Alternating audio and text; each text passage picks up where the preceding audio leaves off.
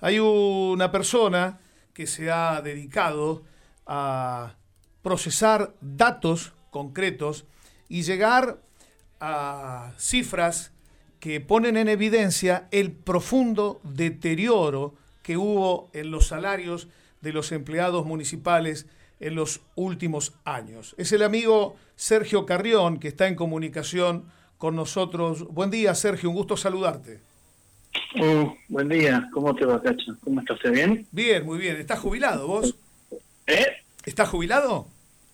Sí, ya sí, hace unos años. Somos dos, somos dos jubilados, pero claro, el salario de los jubilados tiene que ver con el salario de los activos. Contanos cuáles son los datos principales de este trabajo que hiciste vos procesando información que pone en evidencia cómo perdió poder adquisitivo el salario de los empleados municipales. Bueno, es, es largo, pero um, no sé cuánto tiempo tenemos, Cacho, no sé qué dice usted, pero es largo porque es un proceso que ha llevado años, ¿viste? Por, cuestiones personales, ¿no? Hagamos foco como para meterlo en 10 minutos, ¿te parece? Bueno, no, no es para vos guiarme porque yo no tengo experiencia en esto, vos me, me cacheteame y me decís, me acomodás, por favor. Lo vamos llevando a la Ahí este, el tema sería así, hace... Viste que los empleados en una... Eh, los chicos tuvieron en un momento... Mm. Eh, casi tres años sin aumento de sueldos. Por principio del fines del 2015 hasta eh, octubre del 2000. Estoy hablando de memoria porque no estoy en la compu para ver lo que hice. Del 2015 al 2018. 2018. Si me equivoco es por eso, no por, por, una intención. Y este y hablando con los chicos, a veces lo cruzaba a Villarreal, el consejo, gente con la que estábamos en, esos temas cuando yo estaba más estaba activo, y hacía cuentas en, mentales, pobre José, me tenía que aguantar 10 minutos, venía a irse a comer, pobre. Este, decía el, el deterioro en, temas de inflación, si no se atiende en su momento, después es muy difícil revertirlo. Muy difícil. Y hacía cuentas rápidas, no voy a hacer ahora contigo para no aburrir.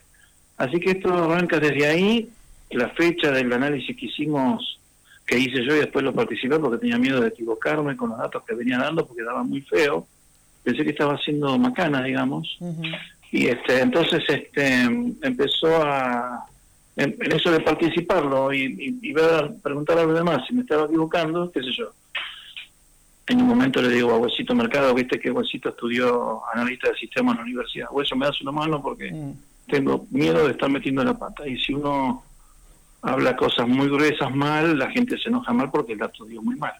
El tema es que eh, pudimos hacer una, digo pudimos porque al final eh, con estos idas y vueltas de Sergio Celosí, no didáctico, las cosas terminan elaborándose por, eh, por todos, digamos. Este, hicimos una, una especie de, de balanza entre lo que debió haber ocurrido si la inflación hubiese sido atendida, más o menos atendida, y cuál fue la, la real eh, el cuánto fue achicando, si es que lo alcanzó a esa inflación. Un escenario acompañando la inflación. Los incrementos salariales que dieron eh, las sucesivas gestiones desde aquel entonces.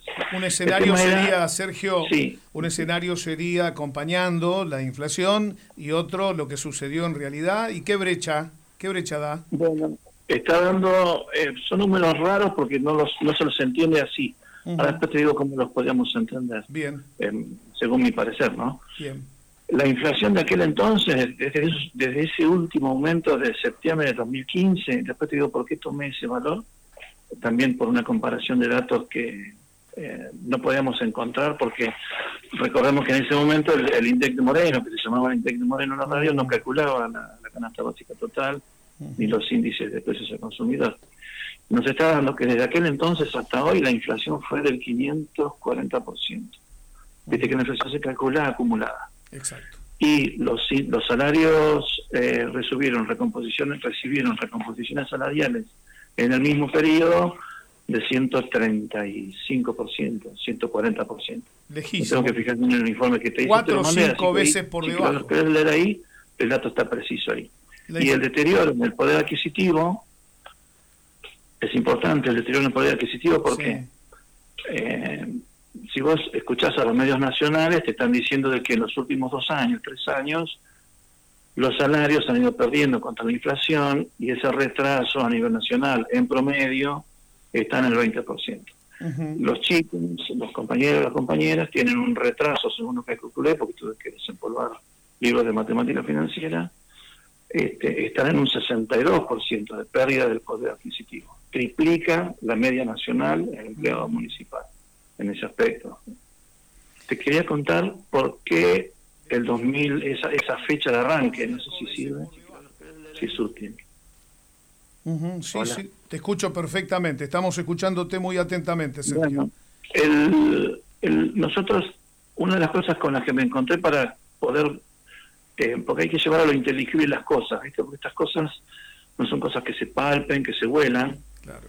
Nuestros sentidos no nos permiten eh, unirnos de ella. Entonces, eh, compararlos con litros de combustible es difícil, compararlos con el dólar es difícil, son cosas muy volátiles. Entonces, me pareció sensato eh, establecer algún tipo de comparación con índices que establecía o establece muy bien y al cual nosotros le creemos, que es el, Instituto de Estadística Nacional.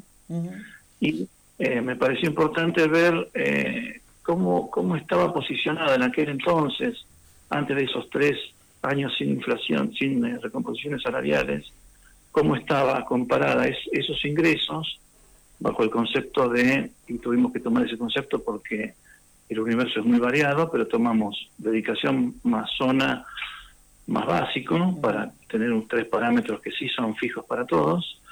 Y establecimos dos líneas. Una, la línea de pobreza, que podría ser indicativa de cuando una persona cae de clase media baja a, pobreza por, ingresos, que no como se mide en Europa, no sé si recuerdan, pero Europa mide eh, Producto Bruto Interno en el total de la población, nosotros la pobreza la medimos en la región latinoamericana por ingresos.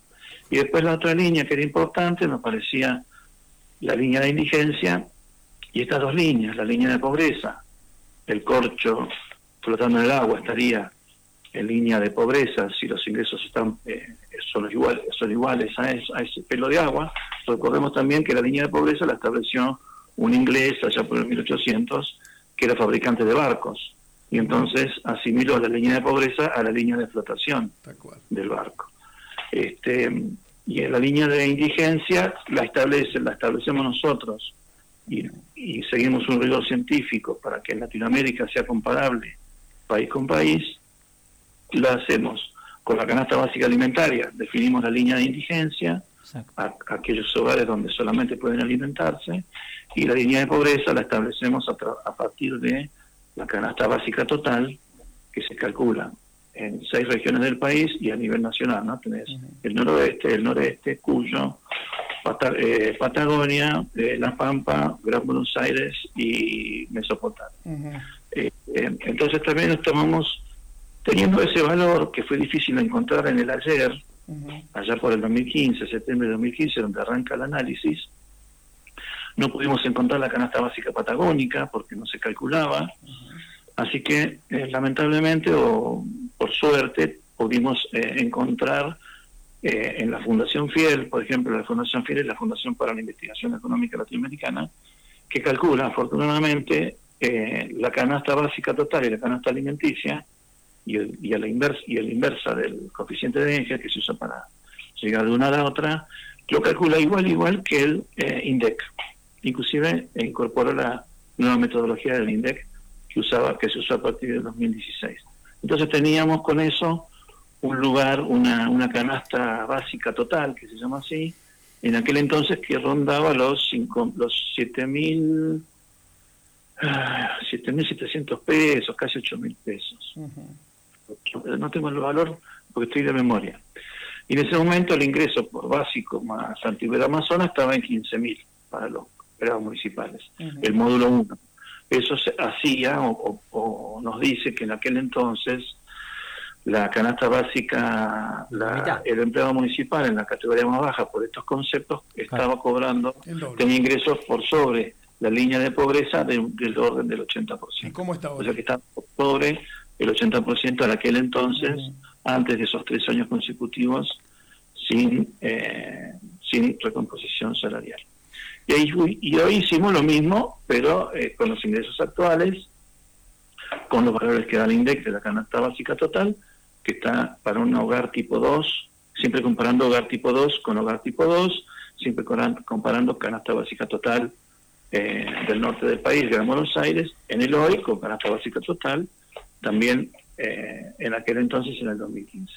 Hoy están los compañeros en, este, en esta misma comparación y de ahí el poder entender mejor eh, este 582% de inflación contra un 135, 140% de actualización salarial, se entiende mejor que hoy, con estos valores que uno compara, cuando indica que los números dicen hoy que están por debajo eh, antes del acta acuerdo, viste que están antes del acta acuerdo y después del acta acuerdo.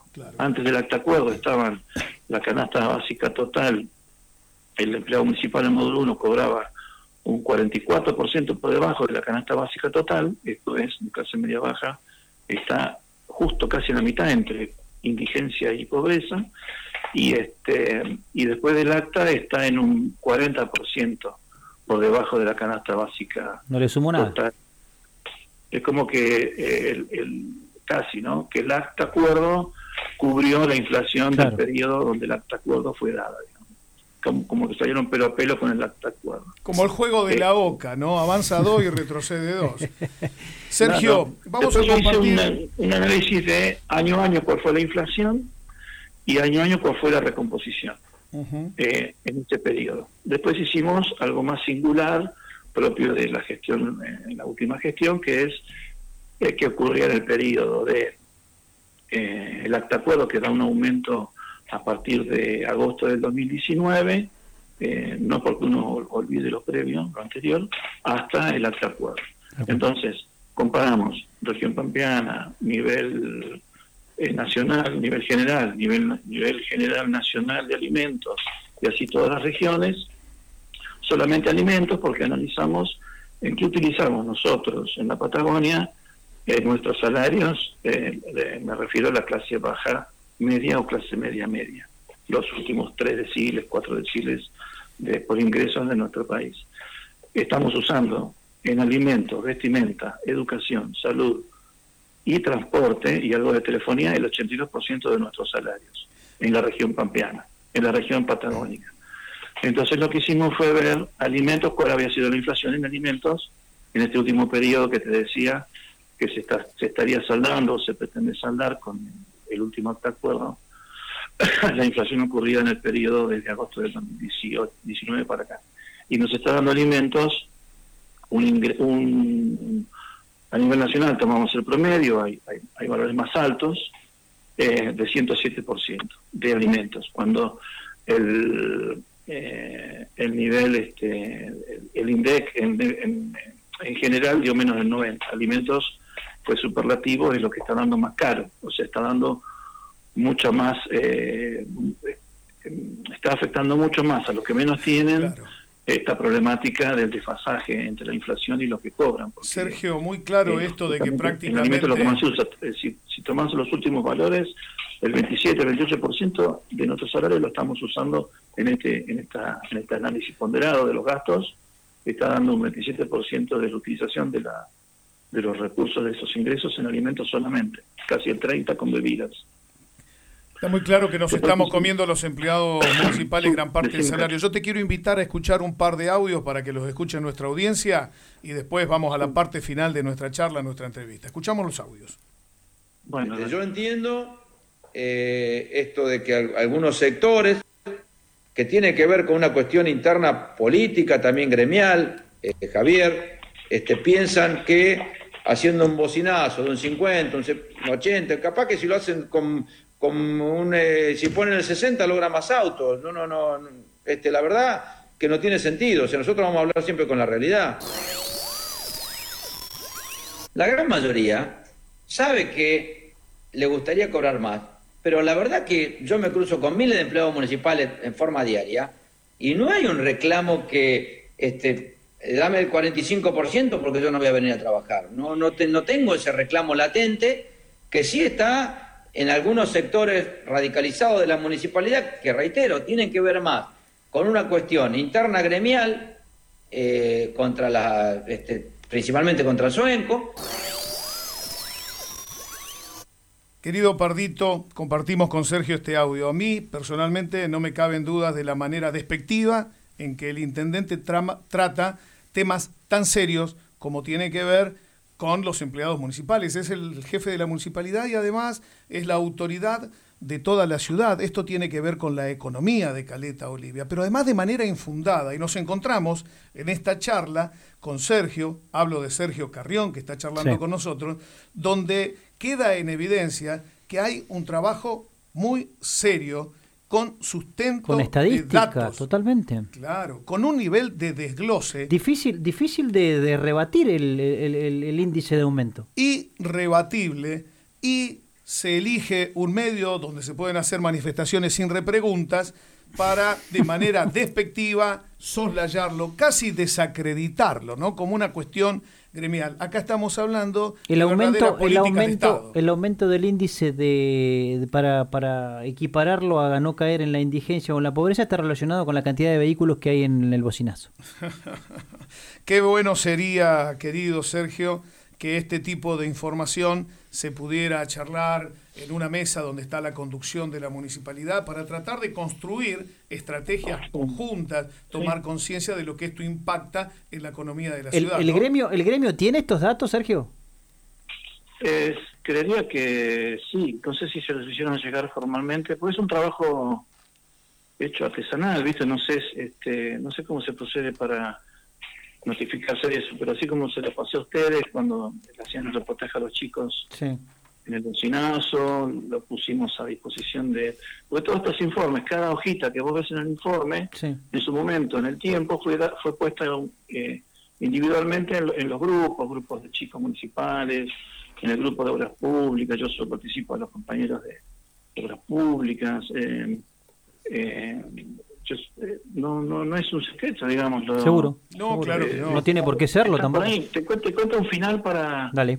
Porque yo, veo que hay un... Eh, un tema son los números, ¿no es cierto? Cacho, una cosa es la, los números fríos, ¿no? Eh, pero acá hay un, para mí es un problema de futuro, o sea, yo entiendo que hay una, una dificultad económica o la vía y hay una situación real a partir de la cual se parte. Yo creo que está bien que los muchachos hayan eh, hayan eh, dejado o hayan permitido que las, eh, los números de las provincias y los números del municipio cerraran, hicieron un gran esfuerzo, y ese esfuerzo que hizo la, el trabajador municipal está en una relación directa con la pérdida del futuro de sus chicos, porque con aquellos salarios podían mandar los chicos a las universidades, y vos sabés que todos sabemos como sociedad que hay una línea directa entre el nivel de de estudios o aquellos niveles o lugares que uno alcanza con el estudio, con los ingresos que uno tiene, y esto es sacrificar futuro. Y lo único que están pidiendo, me parece a mí, los compañeros,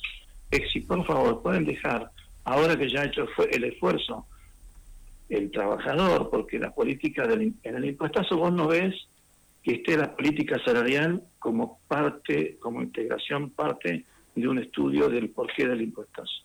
Entonces están pidiendo que les dejen las cosas medianamente como las encontraron, más o menos como estaban, pero no a mitad de camino entre indigencia y pobreza, porque eh, tenemos entonces, finalmente en lo sociológico tenemos una oligarquía que decide para sí sostener, yo no, sé cuánto tiene que ganar un intendente y sus colaboradores, pero en la oligarquía, en, cómo se define una, oligarquía en la Real Academia Española, no por una cuestión peyorativa con, con la gestión que fuese, es un pequeño grupo de personas con ciertos grados de poder manejando cosas que afectan a los demás y máximo cuando aquellos que quieren participar de las decisiones que afectan su vida no son llamados para eh, poder estas personas formar parte de esas decisiones porque los afectan. Esos son consensos dialógicos argumentativos que la gente está diciendo si esta oligarquía, no siendo peyorativo no digo, resolvió para sí un aumento en dinero, dinerario del 122%, cuando los aumentos en el mismo periodo fueron del 107% en alimentos, y en el mismo periodo el aumento dado al compañero municipal, lamentablemente hay que ponerse del lado de esta gente porque está muy mal, solamente fue 33, 122 para mí, 107 en alimentos y 33 para el otro, hay que tener otra mirada, me parece, eh, desde la perspectiva de aquellos que son dirigencia, porque lo que hicieron el esfuerzo acompañaron, y ahora la dirigencia, que es la más elevada para resolver estos problemas, creo que debiera realmente encontrar mecanismos de respuesta, porque ya es hora de, después de cinco años, decirle a los muchachos, eh, vamos a ver cómo esto se acomoda. Sergio, del, del consenso dialógico Exacto. Sergio, la última. Eh, según tus datos, como resumen de todo esto, me parece que el reclamo del 50% que se está planteando desde algunas ocasiones ya es corto, ya no, no camina. Y después una cuestión que habíamos discutido la semana pasada charlando de salarios era que hubo un aumento eh, a principios del 2019, eh, perdón, del 2020, de la planta política del municipio que está atado al módulo 1. Entonces, consulta. Si nosotros eh, gestionamos esta negociación que vos estás muy bien planteando de cómo debería ser el esquema de aumento para, creo yo, el, el, empleador más grande que tiene nuestra, nuestra ciudad, que es la Municipalidad de Caleta Olivia. Sí, em, Exacto. ¿Qué, ¿Qué planteo tenés respecto de si eso se ata nuevamente a los cargos políticos o debería negociarse por afuera? Y la otra, la última, ¿cuánto debería ser realmente el aumento según tu estadística para cerrar? Eh, eso lo deben, ¿cuánto tiene que ser el aumento? Es, una potestad del grupo, del, conjunto.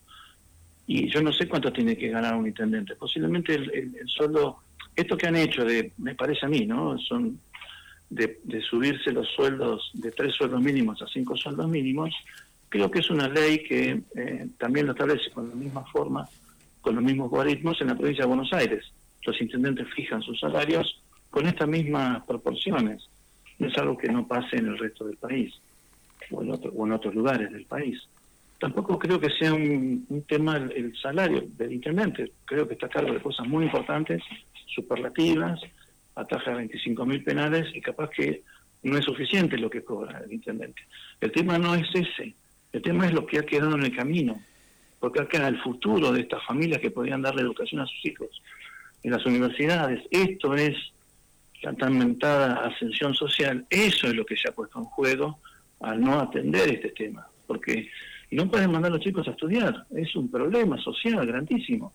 Eso es lo que hay que atender. No, no, me, no me quiero meter con el intendente porque no creo que esté mal que sobre lo que cobra. El tema es lo, rezagado que está el último. Exacto. Yo creo que el último debería garantizarse que esté por arriba de la línea de pobreza. Me parece a mí, es, difícil manejar los hilos del municipio, pero debería estar, y recordemos que estamos hablando de la línea de pobreza del el norte del país.